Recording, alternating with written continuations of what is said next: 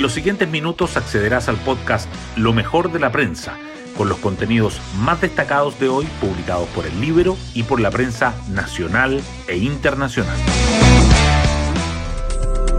Buenos días, soy Ángela del Canto y hoy viernes 27 de mayo les contamos que luego de una reunión en La Moneda entre Interior, Defensa y representantes de carabineros y las Fuerzas Armadas, el gobierno evalúa extender el estado de emergencia en la macrozona sur y eventualmente otorgarle más atribuciones a los uniformados en medio de la crisis que se vive en la zona. Los focos de la prensa también están puestos en la convención. Hoy se seguirán votando las normas transitorias en la comisión.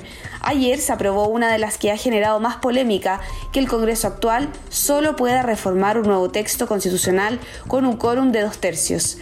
Trampa, medida antidemocrática y el fin de la opción aprobar para reformar han sido algunas de las críticas de distintos sectores, especialmente de la centroizquierda, quien acusa un cerrojo impuesto por los convencionales. Las portadas del día. El proceso constituyente acapara buena parte de los titulares de hoy. El Mercurio y la Tercera abren con la noticia de que la Comisión de Normas Transitorias aprueba que el actual Congreso solo podrá reformar la nueva Constitución con un quórum de dos tercios, lo que genera críticas en el propio oficialismo. El Mercurio destaca además la entrevista a Óscar Guillermo Garretón, que dice que una de las grandes obras de la convención fue forjar una mayoría que considera que su trabajo no ha sido bueno, y 128 artículos del borrador de la Carta Magna hacen revisiones a leyes. El diario financiero, en tanto, resalta que Bank of America endurece el tono ante el borrador y ve riesgos significativos para la inversión.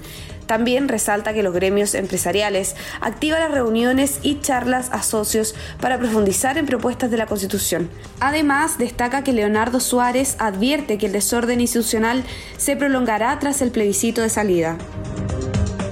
Las informaciones económicas igualmente sobresalen en las primeras planas. El Mercurio subraya que la oposición pone en tabla la reforma de Piñera para presionar al Ejecutivo por las definiciones en materia de pensiones.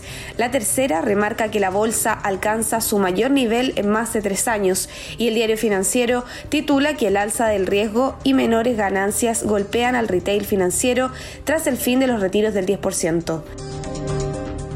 La violencia en la macrozona sur también sigue presente en las portadas. El Mercurio entrevista a Santo Reinado Millagual, empleador del trabajador mapuche asesinado el martes, que dice que no trabajaremos para Mininco y no nos iremos de un predio que es nuestro. La tercera, por su parte, señala que el gobierno evalúa la prórroga del estado de excepción.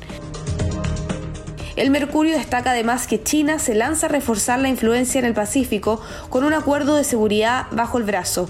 La Corte Suprema pide a la Comisión Interamericana de Derechos Humanos abordar con datos algunas calificaciones que formula el informe previo sobre el 18 de octubre y aborda que la expansión del puerto de Valparaíso vuelve a evaluación. La tercera, por su parte, resalta que el Mineduc destinará 3.400 millones de pesos para un nuevo catastro de infraestructura escolar. El tiroteo en Texas reabre el debate respecto de si los profesores de Estados Unidos deben o no portar armas en los colegios. Hoy destacamos de la prensa.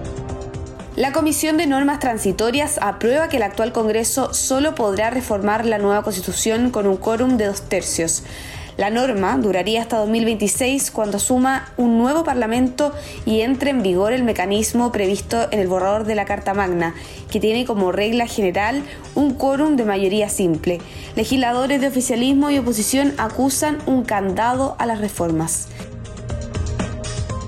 El gobierno ajusta estrategia en la macrozona sur y evalúa la prórroga del estado de excepción. La moneda se abrió a ampliar la presencia militar a otros caminos y rutas del sur del país. El estado de excepción vence el próximo miércoles y la primera extensión no requiere aprobación del Congreso. El contratista forestal mapuche Santos Reinao dice que no trabajarán para Mininco y asegura no nos iremos de un predio que es nuestro. Las 13 comunidades que reivindican el predio choque en el sector del lago Yeuyeu mantendrán las actividades de reforestación pese al ataque armado del martes. Óscar Guillermo Garretón asegura que una de las grandes obras de la convención fue forjar a la mayoría que considera que su trabajo no ha sido bueno. El empresario histórico de la izquierda dice que pensar que la crítica al borrador de la Constitución corresponde solo a la derecha es ridículo. Agrega que la única campaña del terror es la de quienes amenazan con violencias si gana el rechazo. Y nos vamos con el postre del día. Cristian Garín vence a Ilai Vasca para meterse en la tercera ronda del Roland Garros. El tenista chileno número 37 del ranking mundial doblegó en cuatro sets al bielorruso y avanzó a la siguiente fase, donde mañana enfrentará al ruso Andrei Rublev.